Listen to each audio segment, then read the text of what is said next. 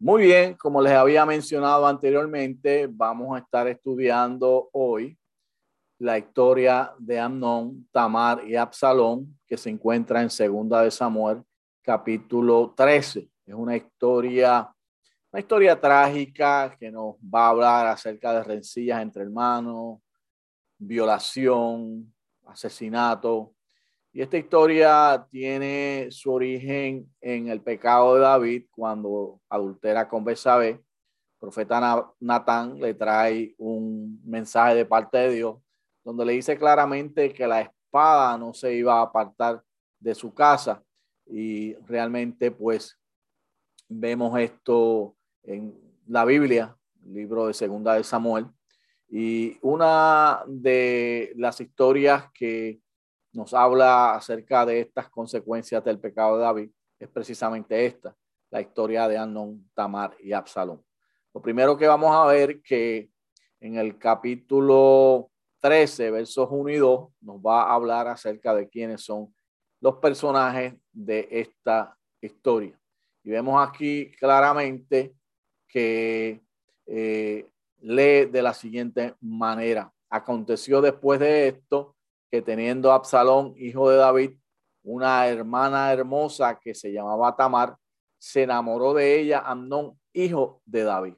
Eh,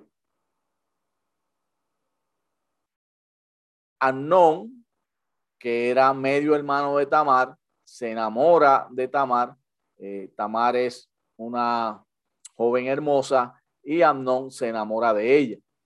Dice entonces en el verso 2, y estaba no angustiado hasta enfermarse por Tamar su hija, pues por ser ella virgen, le parecía no que sería difícil hacerle alguna cosa.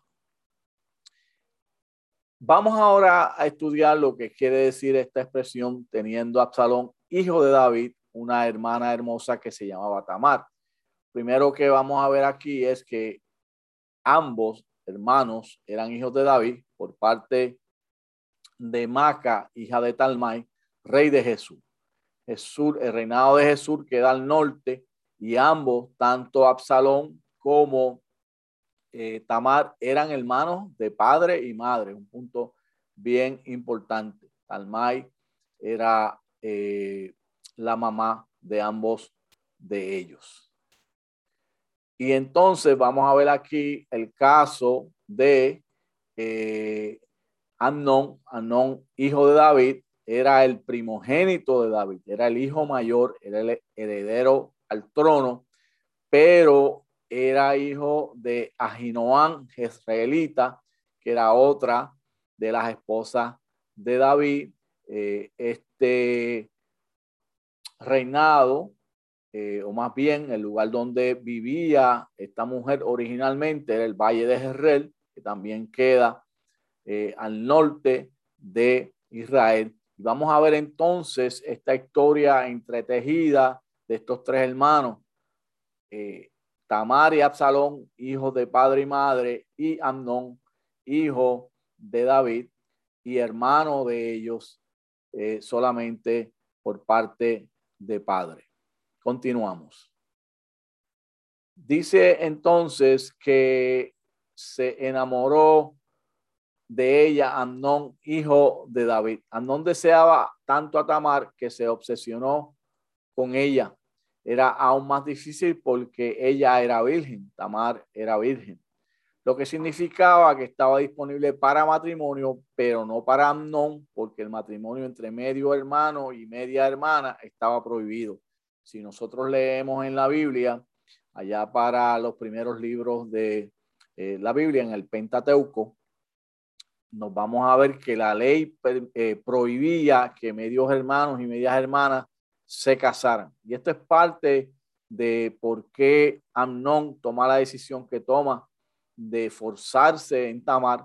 No quiere decir que era una decisión correcta, pero como no podía tenerla por matrimonio, y él estaba obsesionado, o sea que se cegó y tenía una lujuria terrible con ella, pues entonces la viola. Eso lo, vamos a ver más adelante. El nombre Tamar significa palmera, que significa fertilidad. El nombre Absalón significa la paz de su padre. Y el nombre Amnón significa fiel, estable. Dice aquí Trap, que es uno de los comentaristas en este material que estamos usando, original de David Gusick, eh, que ninguno de ellos hizo honor a su nombre. Ninguno de ellos hizo honor a su nombre. Continuamos ahora con el consejo que le da Jonadab a Amnón, el perverso consejo de Jonadab. Segunda de Samuel capítulo 13, versos del 3 al 5, lee así. Y Amnón tenía un amigo que se llamaba Jonadab, hijo de Simea, hermano de David. Y Jonadab era un hombre muy astuto. Y éste le dijo, hijo del rey, ¿por qué de día en día vas enflaqueciendo así? ¿No me lo descubrirás a mí?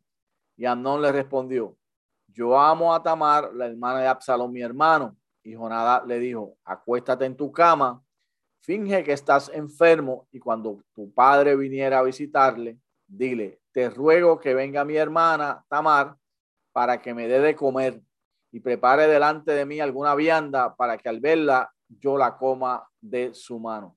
Vamos a ver aquí varios, varias eh, palabras que tienen unas definiciones eh, tremendamente interesante porque lo primero de ellos es que Jonadab, eh, quien era hermano de David y a su vez era tío de este joven, le da un consejo cuando eh, Amón le dice que amaba a Tamar, pero realmente no la amaba, sencillamente la codiciaba y sentía una lujuria por esta mujer.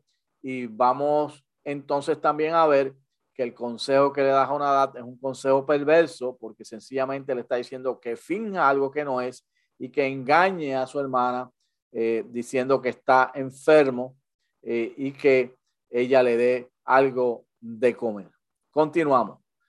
Vamos a hablar un poquito sobre entonces Jonadab. Jonadab era un hombre muy astuto, ciertamente lo era, el malvado consejo que le dio a Amnón inició una desastrosa cadena de eventos. Jonadab era primo de Amnón por ser hijo del hermano de David. Entonces no era en sí tío de él, corrijo eso, era primo de Amnón porque era hijo del hermano de David. Eso lo vemos en 2 Samuel 13, verso 32. Y vemos un comentario adicional también de Trap. Dice, un amigo que no era amigo, un amigo carnal, enemigo espiritual que le aconsejó para la recuperación del cuerpo la ruina de su alma. En otras palabras, el consejo que le dio Jonadab a Amnón es un consejo que tal vez lo iba a ayudar en su, en su cuerpo, en su vida carnal, pero para su alma iba a ser una ruina porque iba a cometer un grave pecado contra Dios y contra toda la familia de David. Estudiemos entonces ahora esta expresión acerca de yo amo a Tamar. Como lo mostrarán los sucesos de más adelante, él no amaba a Tamar en absoluto, lo que mencionábamos anteriormente, lo que sentía era una lujuria y lo llamaba amor. Ciertamente, él no sería la última persona en hacer esto y la lujuria a menudo se hace pasar como amor. La hermana de Absalón, mi hermano, si Absalón fuera mi hermano, entonces obviamente Tamar sería mi hermana. En su lujuria, Amón no se permitía llamar a Tamar su hermana. En vez de eso, ella era la hermana de Absalón. En otras palabras, él no la llamaba su hermana, sino que sencillamente la veía como la hermana de su hermano, la hermana de Absalón. ¿Por qué? Porque el poder de la lujuria es lo suficientemente fuerte como para distorsionar lo que vemos como realidad. Estudiamos una vez más el consejo de Jonadab. Acuéstate en tu cama y finge que estás enfermo. Jonadab le aconsejó a Amnón que arreglara engañosamente un encuentro privado con Tamar. No necesitó decir, y luego tomas a Tamar a la fuerza, porque ya estaba, por así decirlo, eh, indirectamente dicho porque en la perversidad que compartían, Jonadab y Amón pensaban las mismas ideas perversas. Es una idea completamente perversa, es un plan diabólico, maquiavélico, el que Jonadab le eh, susurra, por así decirlo, a Amnón y Amnón que ya estaba eh, con una lujuria tremenda, no necesitaba mucho empuje para entonces eh, violentar a su hermana. Amnón se fija enfermo, esto lo vemos en 2 de Samuel 13, 6 y 10. Vamos a leer estos versos. Se acostó pues Amnón y fingió, fingió que estaba enfermo y vino el rey a visitarle y dijo Amnón al rey, yo te ruego que venga mi hermana Tamar y delante de mí dos hojuelas para que yo coma, para que coma yo de su mano. Y David envió a Tamar a su casa diciendo, ve ahora a casa de Amnón tu hermano y hazle de comer. Y fue Tamar a la casa de su hermano Amnón, el cual estaba acostado, y tomó harina y amasó e hizo hojuelas delante de él y las coció. Tomó luego la sartén y la sacó delante de él, mas él no quiso comer. Y dijo Amnón, echa fuera de aquí a todos, y todos salieron de allí. Entonces Amnón dijo a Tamar, trae la comida a la alcoba para que yo coma de tu mano. tomando Tamar las hojuelas que había preparado, las llevó a su hermano Amnón a la alcoba. Estudiemos ahora este pasaje con un poquito más de cuidado. Vamos a ver la expresión, yo te ruego que venga mi hermana Tamar y haga delante de mí dos hojuelas. La conducta de Amón era evidentemente infantil y David le dio el gusto. Amnón actuó como un bebé. Es infantil negarse a comer a menos que la comida sea servida de la manera en que queremos. Fíjense ustedes que vemos aquí claramente que él está tratando de engañar a David, su padre, y por consiguiente lo está haciendo responsable por la decisión de dejar que Tamar viniera a servirle comida a él. Por este y otros pasajes, parece que David en general fue indulgente con sus hijos. Otras palabras, él dejaba que hiciera lo que ellos deseaban y los complacía con gustos que realmente no eran algo que él tuviera necesidad de hacerlo, sino que todos los gustos que tuvieran ellos él se los daba. Fijémonos que esto es un problema que no solamente lo tenía David, sino que también lo tienen muchas familias hoy en día. Pero en el caso de David, tal vez porque tenía tantas esposas, hijos y responsabilidades de Estado, no se tomaba el tiempo para ser un verdadero padre para sus hijos. Tenía un poco de culpa y eso lo llevó a ser suave e indulgente con sus hijos. Vemos ahora aquí que David envió a Tamar a su casa. David envió a Tamar a su casa y esto era lo que Amón quería. Si él se quedaba solas con Tamar, por órdenes de David, le dejaba parte de la responsabilidad a David. Mas él no quiso comer. No mostró con esto que todo lo que le dijo David era mentira. Él continuó con el engaño para poder llevar a Tamar hasta su dormitorio. Realmente era un plan que ya con la, el consejo de eh, el consejo que le había dado Jonadab ya tenía ideado eh, aquí eh, y entonces ahora pues él quiere cumplir con este plan maquiavélico. Vemos ahora que Amnón viola a Tamar. Amnón viola a Tamar, segundo de Samuel 13, versos del 11 al 14. Veamos. Y cuando ella se puso delante, las puso delante para que comiese, asió de ella y le dijo, ven hermana mía, acuéstate conmigo. Ella entonces le respondió, no hermano mío, no me hagas violencia, porque no se debe hacer así en Israel, no hagas tal vileza, porque ¿a dónde iría yo con mi deshonra? Y aún tú serías estimado como uno de los perversos en Israel. Te ruego pues ahora que hables al rey, que él no me negará a ti. Mas él no la quiso oír, sino que pudiendo más que ella, la forzó y se acostó con ella. Hay unos eh, eh, aspectos, como les mencionaba anteriormente, bien interesantes aquí. Primero de ellos es que eh, él no tenía necesidad de hacerle violencia. ella está tratando de escaparse y por eso le dice que hable con el rey, pero realmente al ser medios hermanos le estaba prohibido. Era más bien una estrategia que Tamar estaba llevando a cabo para ver si Amnon la dejaba ir. Y segundo, si ella era violada, eh, era tal la deshonra que nadie la iba a querer ahora por esposa.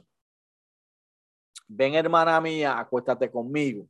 La malvada naturaleza de Amnón se revela. Aquí admitió que su incestuoso deseo al hacer esta perversa sugerencia a Tamar. Amnón parece ser un príncipe malcriado que siempre tomaba lo que quería. Parece ser que sí, Amnón eh, todo lo que deseaba lo tenía y pensó que a la fuerza podía tener también a su hermana Tamar. Tamar le dice, no hagas tal vileza. Tamar vio fácilmente lo perverso y vil que esto era. Amnón no podía ver lo que era tan evidente porque estaba cegado por la lujuria. La lujuria es una de las cosas más eh, terribles que hay porque lleva a un hombre o a una mujer a cometer actos de los cuales luego se arrepienta y tienen unas consecuencias funestas, especialmente la violación, que es una eh, eh, precisamente violación, valga la redundancia, a los derechos de una mujer y tiene unos efectos devastadores donde nunca una mujer que ha sido violada se va a recuperar de esto. Y mucho más en la eh, sociedad de Israel, donde estas mujeres eran vilmente rechazadas, pues ya no se le veían como mujeres honradas. Y al no poder casarse y poder depender de un hombre, aunque esta mujer estaba en la realeza, pues no pueden trabajar y lo único que pueden hacer es o dedicarse a la prostitución o dedicarse a pedir, eh, eh, mendigar, a pedir limosnas. Así que este era un caso bien, bien difícil el que iba a atravesar Tamar cuando sucede esta violación por parte de su hermano Amnón. De hecho, no se menciona mucho más allá de la historia de Tamar luego de este pasaje en toda la Biblia. No sabemos qué le pasó, qué aconteció. Tal vez fue escondida y David la pudo eh, mantener y cuidarla porque era hija del rey. Pero si hubiera sido un personaje común y corriente dentro de la sociedad en el pueblo de Israel, probablemente no iba a tener eh, con qué subsistir y eh, se hubiera tenido que dedicar a la prostitución, lo que es bien lamentable. Continuamos estudiando entonces este pasaje y nos dice aquí ¿A dónde iría yo con mi deshonra? Y es lo que le mencionaba anteriormente. Y aún tú serías estimado como uno de los perversos en Israel. Tamar sabiamente le pidió a Amnón que considerara el resultado de su deseo, tanto para ella como para él. Deshonraría a Tamar, revelaría a Amnón como uno de los perversos. O sea, eh, cuando una persona violaba a una mujer, en el caso de la ley, eh, pues tenía que dar una restitución de 50 piezas de plata a la familia y por el resto de la vida mantener a esa mujer precisamente para evitar esto de la violación y se le consideraba como una perversidad y eso era lo que le, eh, lo que le pasaría, se supone que le pasara a Amnón. Lo que pasa es que David nunca ejerció una eh, acción sobre esto y básicamente Amnón no pagó por su, por su delito, a pesar de que luego pues Absalón lo mata. Cegado por la lujuria, Amnón no vería el inevitable resultado de su deseo. Como les hemos mencionado en varias ocasiones, eh, Amnón estaba cegado por la lujuria. La lujuria no te deja ver, no te deja evaluar las eh, los actos que tú cometes hasta que finalmente tú cometes el acto y entonces cae en conciencia de lo mal que has actuado. Tamal le sigue rogando, le dice, te ruego pues ahora que hables al rey, que él no me negará a ti. La ley de Moisés prohibió el matrimonio entre medio hermano y media hermana. Eso lo vemos en Levíticos 18, 11. Tamar probablemente dijo esto solo como una estratagema para alejarse de Amnón la desnudez de la mujer de tu padre, engendrada de tu padre, tu hermana es, su desnudez no la descubrirás. Vemos aquí en este pasaje de Levíticos 18, 11, como le leía, que en el tiempo de Israel la ley prohibía que medio hermano y media hermana se casaran. Finalmente la forzó y se acostó con ella. Esto fue en otra cosa que violación en cualquier, eh, en cualquier parámetro de cualquier sociedad fue una violación. La forzó y se acostó con ella. Tamar hizo todo lo posible para evitarlo y toda la culpa evidentemente recae sobre Amnón. Tamar es la parte inocente, Amnón es la parte culpable, él la viola, eh, en este caso de una manera muy, muy lamentable y aquí comete un pecado eh, básicamente imperdonable para esta sociedad de Israel. Vamos a ver entonces que después que Amón viola a Tamar, pues la aborrece porque realmente no había amor en su corazón por ella, como había mencionado anteriormente, sino que era una lujuria. Esto lo vamos a ver en segundo de Samuel, capítulo 13, versículo 15. Luego la aborreció Amnón con tan gran aborrecimiento que el odio con que la aborreció fue mayor que el amor con que la había amado. Y le dijo a Amnón, levántate y vete. Fíjense ustedes qué lamentable esta situación. La aborreció Amnón con gran aborrecimiento. Fíjense ustedes que, eh, como les mencionaba, es algo lamentable y esto revela la atracción que Amnón sentía por Tamar por lo que era lujuria, no amor. Amnón se sentía atraído por Tamar por lo que podía obtener de ella, no porque se interesara por ella. Muchas relaciones lujuriosas hay una combinación de amor y lujuria, pero en la atracción que Amnón sentía solo había lujuria. En su lujuria obsesiva simplemente siguió el ejemplo de su padre David.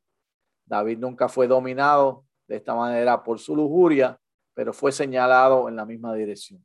Los múltiples matrimonios de David, segunda de Samuel 3, 2 y 5, adulterio con Besabé, segunda de Samuel 11, 2 al 4, mostraron esta misma dirección. O sea, dos elementos importantes. Una vez más, la lujuria de Amnón no era amor, como él mencionaba anteriormente, y fue tanto y tanto el desprecio de Amnón por Tamar luego de la violación que dice que la aborreció más, la odió más que lo que supuestamente lo amaba. Esto es una de las características de la lujuria. Cuando hay lujuria y no amor realmente, pues esto sucede.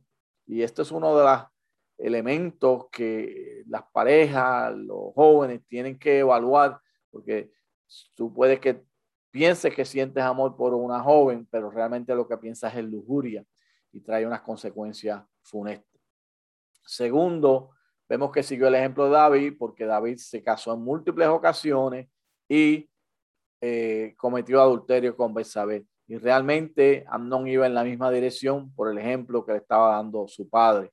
El ejemplo que le damos a nuestros hijos lamentablemente va a tener consecuencias en ellos. Frecuentemente, así es como la maldad de los padres es pasada sobre los hijos hasta la tercera y cuarta generación. Esto lo vemos en Éxodo 25. Y aquí lo que se refiere es a que la conducta es imitada por los hijos, la conducta de los padres imitada por los hijos, porque claramente la Biblia dice que el pecado, que el alma que pecare esa morirá. No es que Amón era responsable de los pecados de David, sino que la conducta pecaminosa de David iba en cierta medida a ser imitada por eh, Amnón. Un hijo a menudo reflejará la conducta pecaminosa de su padre y a menudo irá más allá en la dirección de pecado que los mismos padres. Que el odio con que la aborreció fue mayor que el amor con que la había amado. Amnón no, se, no sentía verdadero amor por Tamar, solo lujuria. Por lo tanto, inmediatamente sintió culpa por su pecado. Más bien eso es lo que sucede. Sintió una culpa bien grande por ese pecado. Tamar era simplemente recordatorio de su perverso pecado. Quería que todo recordatorio de su pecado desapareciera no ayuda alguna que el pecado de Amnón contra Tamar realmente era algo que no podíamos entender, eh, pero ah, esas son las consecuencias del pecado. Muy bien, eh, hasta aquí vamos a dejarlo en esta ocasión. Estaremos con ustedes en una próxima ocasión y continuaremos de lo hemos dejado aquí. Eh, donde vamos a ver que Amnón expulsa a Tamar de su presencia. Así que Dios les bendiga, Dios les guarde. Gracias por estar con nosotros. No se pierda la próxima transmisión, donde seguiremos con la historia de Amnón, Tamar y Absalón. Dios les bendiga.